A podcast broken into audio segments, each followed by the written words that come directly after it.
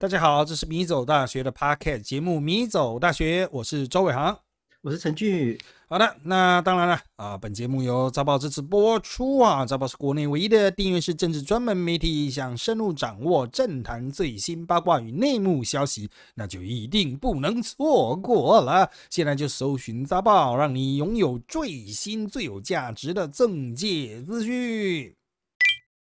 今天的内容部分呢，我们闲聊了哈。这个为什么要闲聊这个主题？我们要来聊聊张居正和明神宗。当然，张居正和明神宗可以聊的东西非常多哈。那我就截取啊，我在维基百科上面看到蛮有意思的一段啊。好，这个事情发生在万历七年啊，一五七九年啊。那你会说这个这个年代有什么意意义哈？万历七年哈。的时候，明神宗啊，因为明神宗是一五六三年，万历七年是一五七九年，所以他这个时候是十六岁。明神宗当时是十岁即位，虚岁十岁即位了。当时这是他的第七年，他还非常年轻，十六岁。他说啊，因为夜晚哈，这个神宗和他的这个宦官贴身宦官张金金鱼的金哈张金。那这个游玩时行为不检啊，遭到李太后训斥。那李太后是这个非常重要的角色了哈，这个这个当时哈撑住国家朝政的，算是有点垂人听政啊的这种这种咖啊。那他即使出现在连续剧里面啊，历来出现的这些剧哈，都把他描述的就是啊非常睿智。啊，这个想的比他的先生啊，也就是前任的皇帝，他死的很快的前任皇帝哈，想的要深厚啊。所以呢，这个李太后是正派角色，他就训斥了这个年轻的神宗。那这个张京啊，跟这个明神宗玩的很开心。可是张京可不是年轻的哦，这件事情发生在一五七九年，张京是一五四七年入宫，当时他已经入宫三十二年了。那即使他是小太监入宫，这个时候这个也至少是三十几、四十岁了哈，所以就是一个四十岁的贴身宦官带着皇帝啊，不知道在穿小哈，这个夜晚游玩嘛，到底是玩了什么哈？不太知道，搞不是玩火，那会被干到飞啊？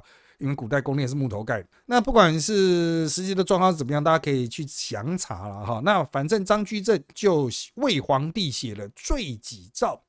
也就是说，皇帝做错事情呢，要好好来这个纠正一下。那首先要下诏说啊，我有错这样子。明神宗还很年轻嘛，十六岁写不出个毛啊。所以当时的宰辅啊，张居正啊，就写了罪己诏。好，那当然了哈，这个就是用皇帝的嘴把皇帝骂了一顿，实际上就等于是张居正在骂皇帝了哈。那皇上啊，年纪虽轻啊，啊，还是心中有堵烂。好，这是第一个事情啊，就是明神宗到处出去乱玩，然后这个张居正啊，就是帮他写个罪己诏，那因此这个种下双方不爽啊。再来啊，就是有一次神宗在读《论语》的时候呢，他误将“色伯如也”呃的“伯”字念作“背”哈，就是背部的“背”背啊这个音了哈。好，那张居正就厉声纠正说：“当做‘伯’字啊，这个声音很大，吓得神宗惊惶失措，在朝的大臣无不大惊。也就是说，他有点冒犯了。虽然他是宰辅啊，你也不应该这个当场呛皇上嘛，好歹给点面子嘛，哈啊，好歹从间接修正嘛。他直接就大声修正了，真的是把人家跨岁喊了啊。那接下来啊，第三个事情呢，哈，就是这个。”晚年啊，张居正的权势非常的大，啊，连皇上都有所忌惮了哈。那当然了哈，张居正的爸爸病逝的时候，他是在万历五年啊，他爸爸病逝了啊。这个是我们刚刚提到的那个出去玩的那个事情啊，是万历七年。万历五年，张居正的爸爸挂了，张居正奉旨归葬，坐着三十二人台的豪华大轿，三十二人台，你可以想想看哈。就是八四三十二，所以它就是轿子的四个点，一边各有八个人哦，一边各有八个人。那你现在想说，干那个大轿到底是要怎么抬？你看那个妈祖的轿，它就比较小一点哦。那三十二人抬啊，它已经必须除了左右两杠之外，它这左右两杠又在各自有两杠啊，才会是三十二人抬。那两杠啊，左右两杠的下分之两杠。那每一杠又都有八个人，所以真的是非常的惊人啊！他说大到就是里面有厕所和简浴简易的浴盆，还可以在里面洗澡哦。吃饭的时候呢，菜肴超过百品啊！哈，那张居正啊，有以为无下住处啊，就是。张居正还认为，就是哇，菜肴这么多哈，可是不知道要吃什么，这个就传达出当时他是极致奢华。那你讲三十二人抬的豪华大轿，为什么会引起人家的误议啊？就是非议呢？重点是这个轿哈，你要注意哈，三十二人这样抬，它一定非常的宽啊，有些地方可能是过不去的，甚至要为他开路、为他拆房等等啊，所以这就会引起一些民怨。当然，你会知道这件事情一定是有人参他。哦，就是在皇上面前参他，不然皇上又没有那个千里眼呢。他是要怎么看到这一个？他的意思就是张居正的排场甚至超过皇帝。通州县知县啊，当时张伦啊，为了要拍张老太太的马屁，这个准备了非常多很爽的东西了。所以张老太太啊，甚至对张居正说：“哈，就是一路都很烦很热啊，到了通州稍微休息啊，才知道是犹如啊这个去清凉国旅行一般了哈。”张居正一直提拔张伦为户部员外郎。好，也就是说，有人拍马屁在那边招待他妈，让他妈过得很爽。他说，有如清凉国，应该是弄些冰块啦、冰品啦什么的哈，去帮他啊凉凉一下这样子哈。好。那这个又是这个延伸的部分了哈。好，那到了晚年的张居正晚年的生活，有人指责他骄奢专权啊，越来越大牌了。两个儿子分别考中这个状元榜眼了，人家都说是不是护航？啊，护航过度。那我们之前的集数也有提到，就是内举到底要不要避亲啊？我们那时候讲的是苏轼哈，苏轼曾巩哈，还有欧阳修的这个故事。那张居正这就更过分了，因为他是直接他儿子就中状元和榜眼哦，你再怎么迷风，应该也不会。这么强吧，哈，就是我我觉得可能还是有一些问题了哈。好，这个就是关于张居正的这个一小段技术，因为张居正的这个相关内内容是非常多的哈，就是他毕竟是非常重要的宰辅嘛，他是从呃这个前面的皇帝就开始党争了哈，一路到这个万历终于成为最后胜出的大魔王，当然他下场是蛮悲惨的了哈。哎，不能讲他下来蛮没打，然后后面下来之后，他挂了之后啊，他整个势力就被铲了啊。好，那那各位在历史课本应该学过，张居正最有名的是一条鞭法啊。这个我那个时代就是张居正那一条鞭法啊，把那个明朝的财政问题解决，所以政治上应该还是有贡献啊。就是他如果真的只是单纯是一个废物的话哈，应该是没办法顶这么久了。啊，就是，可是你搞这一条鞭法，势必会得罪一些人哈。那简单来说，就是明朝财政有问题嘛，然后他推一条鞭法嘛，然后把那个税就比较整理整理，然后就可以收到比较多，解决明朝的财政问题这样子。但那代表原来不用交税的人就开始缴税嘛，一定会有很多人杜乱他。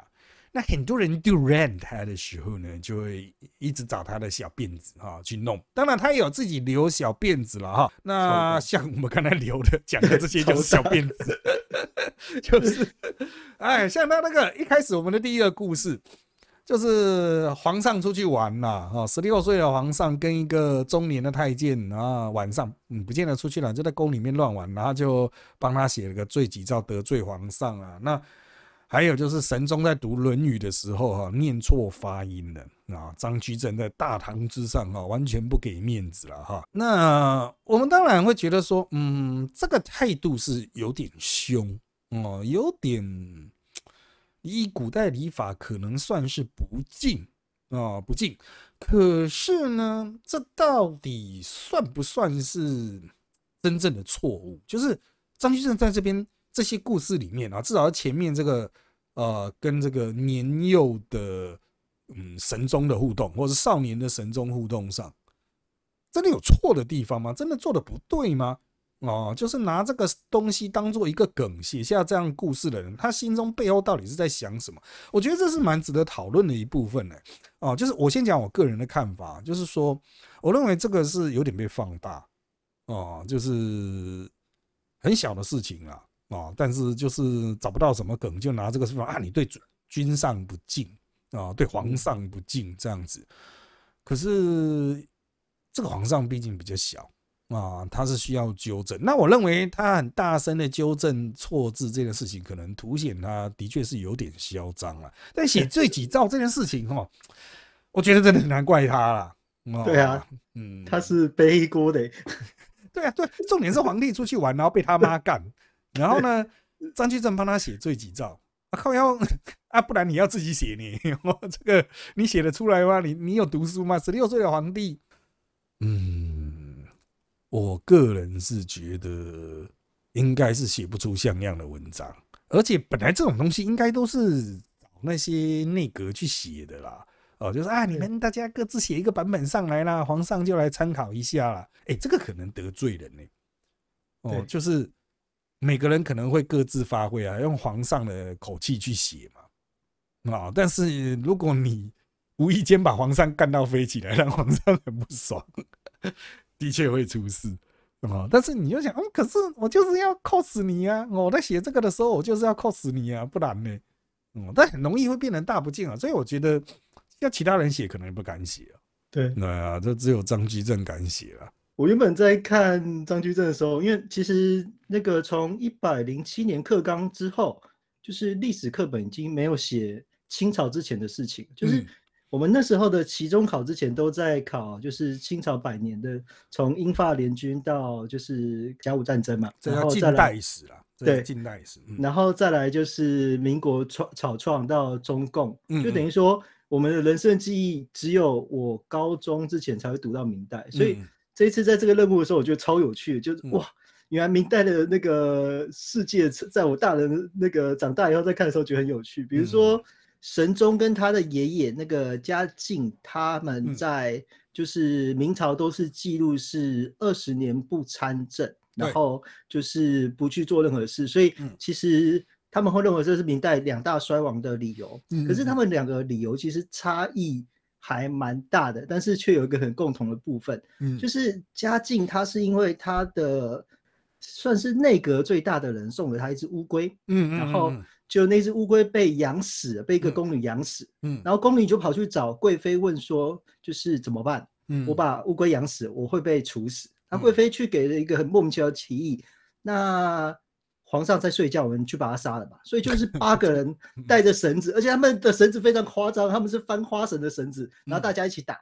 然后有一个人比较菜，所以他打的东西变成了活结。所以嘉靖到最后没有死掉，他就是因为那活结松掉。所以从此以后他就搬离了，就是那个宫里面再也不上朝，因为他很怕他睡觉在莫名其妙被杀。嗯，我觉得这很荒谬啊，就是嗯怎么会这样？嗯，然后我有去查当时那个。神宗是为什么被李太后罚的理由也是很荒谬，他是就是想要跟宫女聊天，两个宫女聊天，然后希望他们唱歌，但宫女不鸟他，他一气之下就那个命令太监去剪他们头发，然后这件事情其实是礼法中很不合的，所以那个太后大怒。所以才是怎么办？那还是要让神宗继续啊？那只好就是张居正背这个锅，就是写说啊，一切都是谁的错啊？你要好好反省啊，然后由张居正来扛，所以神宗才能这样这样子去做。嗯，我本来觉得就是就这件事情来说，神宗应该不会去怪张居正。嗯嗯，然后我就去看了，嗯，在历史上我也从来没有看过张居正有什么样的影片去拍，所以我去搜寻了一下。嗯，我发现像那个就是大明的一五六六年的时候，就是他们剪辑张居正很奇怪哦，就是一般的权谋都是怎么样去对决啊，像胡宗宪怎么样去在皇帝跟就是他老师之间就一个媳妇论。嗯，可是张居正他剪的都是周杰伦的歌，然后配上超帅的配乐，以后就说张居正好帅。我觉得他那 到这到底是什么？无法理解。所以我后来又试图的再去理解一下张居正是什么，然后去看了万历十五年，才发现，哦，原来张居正的就是人生，他很像我们在今年那个日本的那个大和剧德川家康一样。嗯，他其实是等到最后最后，就是神宗继位的时候，才参他的好友一本，就是。在大明也有看到，他每次都在角落默默讲话，然后其实有权都都是其他两个，可是他到最后参的一本就是他说前任的就是首席认为八岁的皇皇帝懂个屁，嗯，所以皇帝听到这句话就气到把这个人拔掉，嗯嗯，所以在那瞬间才会觉得哦，原来他是这样上位，而且他的所有的做人处事，他的好朋友他也不帮，然后他的任何东西他都以的是我们说的最大利益为主，所以他那句很有名的话嘛，就是他要的是一个。会做事的官，不是一个德政，所以海瑞才会变成是他的对比。嗯嗯嗯嗯。所以这是我说哦，这样子看起来前因后果就能了解。嗯。然后在我看到后面，就是最后有一段是我今天。就是立即想到的是，像学长跟我都会参加谢师宴嘛。我每次参加参加谢师宴的时候，我们觉得最荒谬，因为我们两个都是坐在角落，然后都是在看着学。我觉得最荒谬就是在大学里面最混的那一些人啊，然后或者是就是很凶，也不知道在凶什么的，在谢师宴的时候都超受欢迎的。就是辅大还好哦，辅大其实就是大家还是。算是不会师生那么重，像我在教五专的时候，像什么护理科啊，像什么幼保科，那些他们的必修的那种实习的都凶的跟鬼一样，嗯，就是会把学生骂到哭，因为那个业医院的实习压力很大，嗯，可是你就看到谢师宴的时候，每个学生都哭着拥抱他们说谢谢你对我那么凶，我就超不适应的，就觉得嗯，当时你们大一辈。骂成这样子，怎么会现在这样子？然后就瞬间觉得，哦，像张居正这样子的一个个性，或者是这样子大声的喝责，可能对很多人来说，那反而是一个真心或者是很喜欢的。所以神宗在张居正走的时候，其实没有想要抄他家，哎，他想到一句话，其实跟他那个十六岁被罚相关哦。嗯，他十六岁被罚的时候，其实那时候明朝很穷，所以他的所有出去玩的钱都是写账本记账。我今天借了一百块送给别人。嗯，但是张居正那时候只是因为想要挂毛笔，然后要修筑他的房子，他就拿了一千两，就是签了以后给他老师说：“老师，你挂笔需要钱，我抖内你一千一千两。”嗯，可是他到真的执政，就是张居正一走的时候去翻账本，才发现很荒谬的是。张居正那时候的挂笔的房子补助费用是一万两，是他的十倍。然后他就很气，想说：“我连十两都要借钱，你竟然可以嚣张的用一万两去整修。”所以才才变成是他开始去抄。任任何的家，然后连他的两个儿子都去弄的一个关键，我觉得我的观察或者是研究大概就到这边。嗯，这个我必须要说哈，就张居正他，嗯，到底是一个正正派角色还是反派角色？其实历史上有很多不同的讨论啊。首先是史学记载啊，落差很大。那再来是透过近代的戏剧表现出来哈，就张居正到底是一个什么样的人？也是有很多诠释的角度了哈，包括因为百姓一定都比较喜欢海瑞这种啊清官呐、爱民如子啦、非常清廉啊。当然海瑞有点呃，就是他的形象也有操作过头。之后我们有空也可以去讨论这种历史上的名臣哦。也就是说，我们可能都会把他，比如说啊，有一个正派的角色，那他的对手一定就是反派角色。我们很容易会有这种。很刻板的印象了哈，就像我们讲的是神宗，大家比较知道神宗了哈。那那前面的这嘉靖啊，世宗，那世宗刚才讲说那宫女杀他，就是那个人因宫变了，哦，就是反正人因宫变也是跟他自己长期修道哈，搞一些有的没有，造成那个宫女人人自危啊，不如把他干掉，就是真的，就是本来就可能已经埋下了一些死亡的种子，但是这个事情就是。啊，其实明代有很多奇案呢，之后我们有空也也会来做，就是对啊，我们可以一直从明代奇案讲到清代，什么杨乃武一小白菜 这一种奇案，我们可以也可以做奇案系列。但是我们先回来，就是张居正他是在世宗时代就开始入朝为官，然后逐步的上升，然后世宗之后穆宗，穆宗很快挂嘛，然后神宗才会上位。那神宗上位之后呢？张居正他先把刚才讲到的那个原来首辅应该是高拱吧，对对，把高高拱干掉了。因为高拱他说：“哎，这个皇上这么小怎么办 呢？”他其实只是在那边靠背而已哈，但是就被人家参了，参了就被拔掉哈，就被斗掉。那之后就是无人可以制衡张居正，因为张居正已经把其他的派斗掉了嘛啊，那。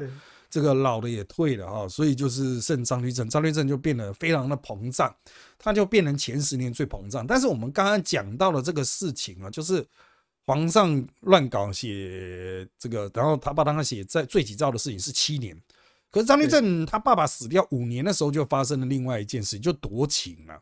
对啊，夺情就是爸爸死了，照道理要守丧，要守丧三年，这是儒家的礼法嘛啊。但是张居正你要注意，他跟十五岁、十四岁的皇帝说：“就是啊，不能没有我啊，啊，那就由你来出手，这样子就是让我就是这个夺去亲情，然后继续为官这样。实际上他就是不不肯走，你知道吗？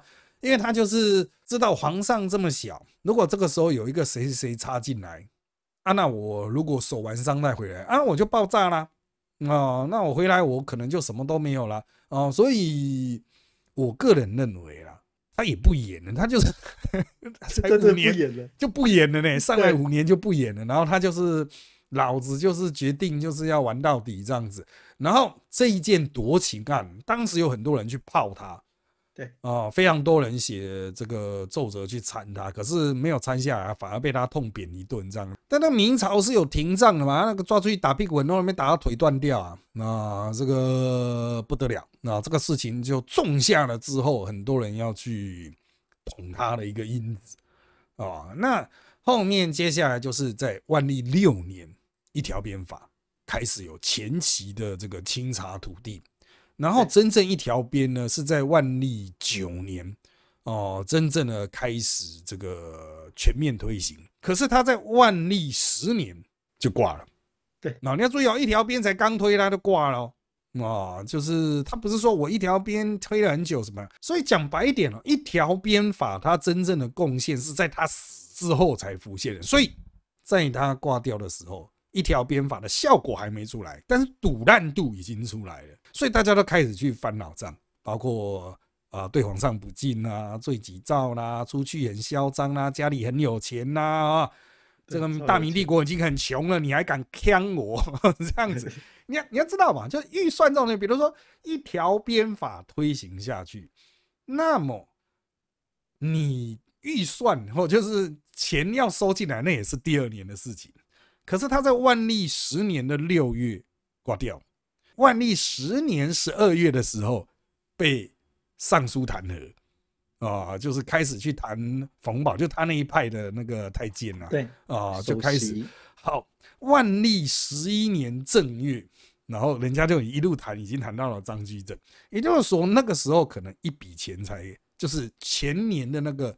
啊，实质的收益啊，才正在做整理，就是万历十年的那个整个的账啊，就是你万历九年推一条鞭法，万历十年开始收到钱，万历十一年正月他就被全家参掉，所以根本一条鞭法的好处都还没有看到，但是呢，坏处、负面的东西大家已经感受到了，所以他被参合情合理，好，也不能讲合情合理了，就是呃，理论上并不奇怪。哦，就是我，我只能说，就是真的得罪的人哈，这个应该非常多。这时候就一次业力爆发。当然，他被抄家的时候是很惨的，很惨啊，是很惨啊，就是一家的。但主要被参的，就是说他个子烂登科第啊，哈，起行霸斥哈，就是他的小孩就是有榜首啊，啊，有状元啊，有榜眼啊，这样子哈。那这个，我个人认为，就是其实他就是在政治现实上啊，就是没有办法。他其实死的太快了，因为大家判断他可能是直肠癌吧，啊，可能是直肠癌挂掉，所以五七岁就挂掉，真的死的有点早。一般好歹应该会活到七十岁左右了。就古代虽然我们说人生七十古来稀，可是只要你过得了前面的关，后面应该就没问题。哦，就是前面年轻时候那些流行疾病能够过了了关，然后你能够有抗体的话，要活到七十岁其实没那么难。但他五七岁就挂，那可能是真的过太爽，吃太多油油腻腻的东西啊，吃太多炸的，所以得到直肠癌，我不知道。但重点就是在于说，我个人认为他在这个断尾方面没有断得很好，想的还是没有很长远。啊，他虽然是党争出来的哈，可是真的留了太多梗给人家去弄，哦，这个尤其是夺情这件事情哈，就是对于一个内阁首辅来说，真的是很难。这个我讲的这种政治权利是很难抗抗拒的，因为你要你要注意，他前面之前他是有经历过严嵩的时代、徐阶的时代、高拱的时代，他把那么多内阁首辅都搞掉了。啊，然后他后来才这个抢到这个位置，他看到的是其他人的失败，那那他就更加不能讲珍惜，更加想要去盘踞这样子的位置。我可以理解他在想什么了，但是他的灭亡哈，他的崩溃，你要注意，万历五年哦，他还可以夺情搞那么大，万历十一年的年初就倒了，啊，这真的是，这个很惨了。啊，真的是很惨啊，就是真的垮台的速度很快，六年那总统这旧的中华民国总统也是一任六年了。好，不过拉回来啊，讲了啊，就是夺情这件事情，我们从伦理学的角度来看，其实很多人会去争议这一点。就儒家啊，就是守丧就是三年嘛，对哦，三年之丧哈，这个是《论语》，大家都是读读圣贤书的人嘛，而且你要注意哦，我们刚刚不是有提到一个故事嘛？就是神宗念那个。我念成背就被他干翻了。你 自己这么讲求标准版，你这自己这么讲求标准版，哎，真的，呃，在我这边有一个资料啊，他好像是阳明学也懂，朱子学也懂，然后他是去反泰州学派啊。那一般的听众可能不知道泰州学派是什么，泰州学派是讲求人性的，就解放人性的啦。啊，这何新颖这些李卓吾这些人啊，那这个就是他是比较反对那一种啊那种改革派吧，哦，或是儒家的那种比较自由派的哈，他是比较偏保守派的。好，你自己是保守派的，皇上连念一个词发错音，你都要干他一顿，啊，那你自己居然去违背孔子的这一套。我觉得在所谓的那个，我们经常讲这个叫在伦理学上叫什么 coherent 的一致性上面来说，哦，你自己就出包了嘛。就是当然了，是不是真的要守孝？我们就我们现在来看，当然是其实没必要，丧事办完就算了。可是那毕竟是一个儒道爆的时代啦。我先去看的就是夺情，因为原本 round down 里面从来没有夺情两个字，忽然最后结论是夺情是什么时候？我觉得。在在哪里？我还很认真的看了几次《乱荡》，可是我后来就是在看万历十五年，从张居正一死那个夺情，他们就完整的去整理，就历年来有哪些人，然后在因为那时候明朝是二十七个月，嗯，然后张居正这个五年的那个三十二人大教，其实已经是一年后，嗯的，就是守丧的时候他回去奔丧，他已经被扣了一年，嗯，然后我看到觉得很很特别的地方是。夺情的事情，那个参张居正本的人，嗯，都是他的学生，嗯嗯，而且都是因为他当官的，嗯，然后大家会觉得奇怪，像我们在学术圈，就是那种西屋会议的时候，都是自己人，就是护航大队嘛，嗯嗯，就没有啊，没事啊，嗯可是反而都是既得利益者，所以我们那时候就去看看，想说为什么就是他们一定要去这样弄？因为其实，在看文本的时候。张居正已经要回去了，但是神宗挡下来，而且神宗下了一句话，谁敢再说一句一个字，就是停葬到死啊，嗯，所以那个大家就去对张居正说啊，你那个表里不一，我瞧不起你，你是乐色。张居正回呛说，那你回去啊，那你回去看看，看看你会不会死。所以其实就像刚刚说的，张居正他在因为心理侧写是我们我们在这这五十年才去做的事嘛，嗯，可是。他的这个个性，他的这个环节，其实就是该拿的他不会放，嗯，然后再来就是只要有人造的时候，他就 get 点点，就是什么都没做，所以你就你就看到他后来就是得势，在五年最危的时候，他还跑去跟前任的宰相说，啊，其实我没有弄你啦，真的就是我们和好。然后那个人那时候被发配边疆嘛，所以。在奔上的时候，他们还握手言和，然后就死掉。张居正觉得太好了，我解决了一桩。嗯，结果在死掉以后，他还写了一顿账本。这就是张居正后来在为什么就是半年内被抄的理由，就是因为这个宰相说：“我从来没有说过那个神宗是小屁孩啊，是他自己凹出来的。”然后他又把所有就是他当年被。就是十年前被动的所有证据，全部都写在他的遗书，所以我就觉得哇塞，这个人复仇好狠哦！十几年以后才这么做，所以这可能是我们会觉得在夺情的二世哦，为什么赵居正是瞬间从顶峰拉下？嗯，然后我讲到是我另外自己自己的一个事情哦，就是我在当老师的时候，我才发现了一个很不可思议的事，因为我们在学生的准假的时候，商假是。不可抗力假嘛，就是绝对无限的权利，不能扣分，期末什么都要补考。嗯，可是我自己在我的祖母过世，因为我是长孙，我要捧到嘛，就是，就是我就跟大学请假，说我那天丧假，结果大学直接跟我说，大学教授是没有丧假的哦，就是你那天还上课，所以我真的是就是从八点去桃园，然后就这样上课上到十二点整，嗯，然后。再从桃园杀回来到第二殡仪馆，然后一穿上黑纱，然后接下来就是整个丧礼结束了半个小时，那个还在火葬场，我又立即 又那个穿上衣服又杀到福大继续上宗教系的课。我那时候就觉得，哇塞！所以我的所有家人，像我的外婆也是，我是比如说那时候进修部是八点二十上课，我是八点十五接到电话说外婆走了，然后我在几秒钟流一滴眼泪以后就立即去上课，就哇塞，那个真的是还蛮震撼。就我为什么就是大学没有 商假这件事？是我很难理解的，这也是我在夺情的时候立即想到的。嗯，这个就是劳动法规啊，这个大学劳动法规他妈的定的有问题啊！就是看你是智障吗？怎么会定这样的法规？当然，我自己以前在大学请假是要批的呢。对对啊，我就是说我要请一个事假，就一路批批批批批批上去，然后再给给给给给下来。我想说，那我干脆直接翘班 好了。真的对啊，我直接找哎学长帮我挡一下，我先走一步这样子。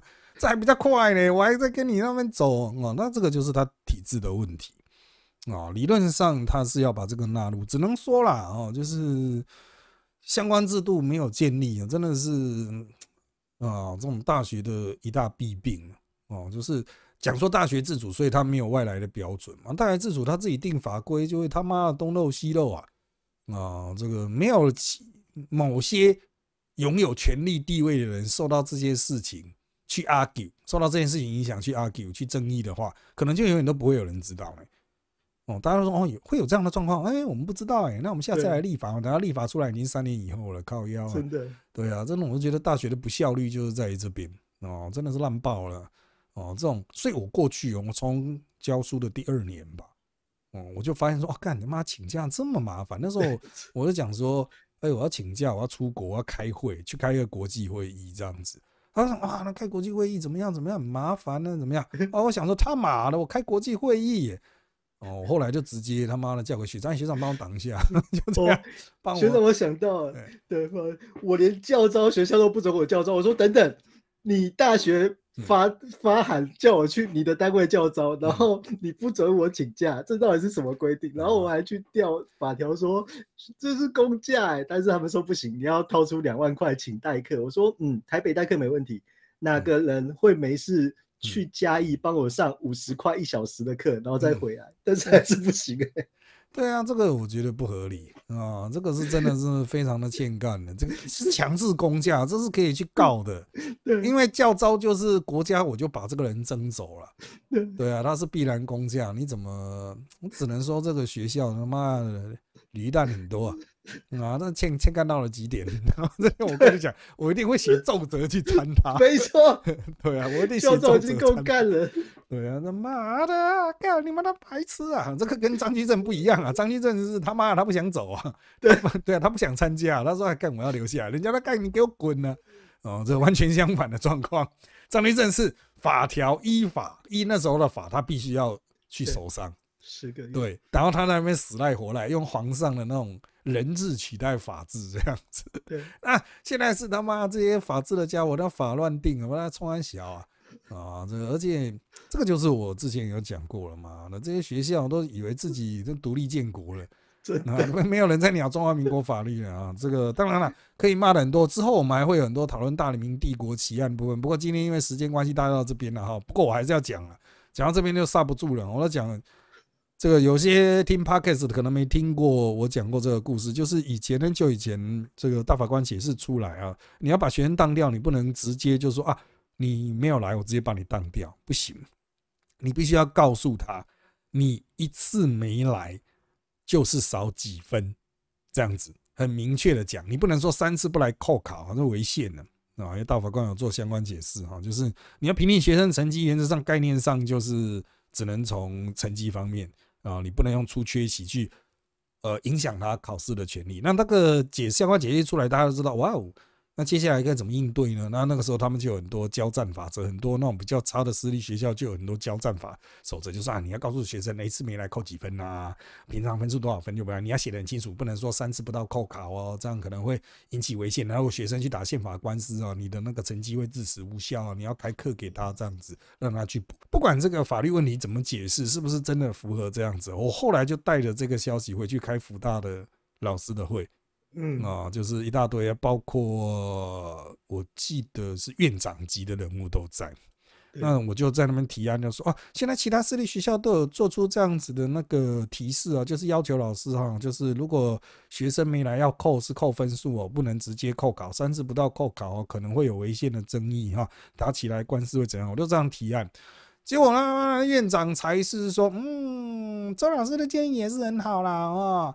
不过大法官有大法官的想法啦，哈，我们福大有福大的做法啦。原来是福大啊！我想他妈的，你他妈你独立建国，你梵蒂冈啊啊干 啊！这家伙梵蒂冈啊，他妈的全部都比明朝还夸张好！那因为时间关系，我们今天超时啦，我们今天这一集就到这边。那接下来我们有机会，我们会继续讨论这一些我们在这个历史上发生的一系列的奇案呐，哈。